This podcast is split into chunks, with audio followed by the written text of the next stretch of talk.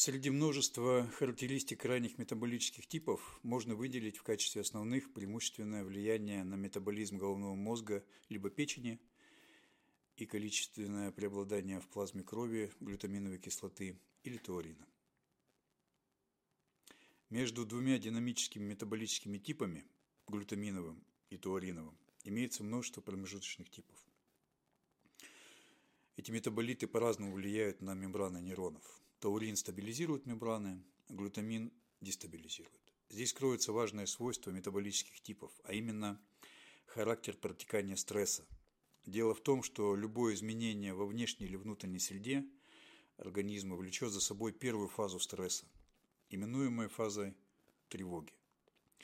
В этой фазе в крови появляется большое количество катехоламинов. Ну, назовем их, чтобы не усложнять, по имени самого известного адреналин. Адреналин, появившись в организме в количестве превышающем фоновое, вызывает депрессию альфа-ритма, повышение частоты сердечных сокращений, увеличение частоты глубины дыхания и так далее и тому подобное. Лимбическая система при этом формирует эмоциональное состояние тревога, страх. Повышается возбудимость центральной нервной системы, что, естественно, текущая доминанта должна быть стерта, и организм должен обратить внимание на изменение обстановки. Высокая возбудимость помогает найти новое решение для возникшей ситуации или использовать уже готовое. Адреналиновая фаза стресса протекает по-разному. Для глутаминового метаболического типа эта фаза не является чем-то необычным.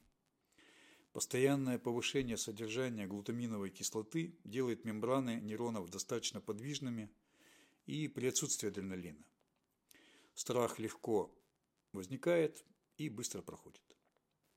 Эмоциональный компонент стресса для глютаминового метаболического типа настолько привычен, что переносится легко, поиск нового решения предпочтительней использования готового решения. Это внимательно для педагогов. Поскольку поиски решений в прошлом происходили уже многократно, то много уже готовых решений. А поскольку сами, сам поиск происходит в условиях привычных, и эти условия мало отличаются от нестрессовых, то предпочтение отдается решениям стратегическим, левополушарным, это для психологов, с учетом социальных последствий, и не только для себя, но и для окружающих разной степени родства и близости. А вот у тауринового метаболического типа дело обстоит иначе. Таурин-то стабилизирует мембраны. Слабый стресс не реализуется. Когда же возникает полноценная тревога, все делается для того, чтобы от нее избавиться. Делается это про, по правополушарному типу для психологов. То есть решение его скорее тактическое. Но опять же, многократное повторение в жизни стрессовой ситуации влечет за собой привыкание и постоянная проверка на слабо. Могу, не могу, слабо, не слабо. Жизнь вследствие стабильности мембран скучна. Стрессы неприятны. Отсюда алкоголь, наркотики, табак как адаптоген. Приоритет метаболического стереотипа, несомненно, имеет наследственные предпосылки и заложен в самых первых днях после рождения ребенка.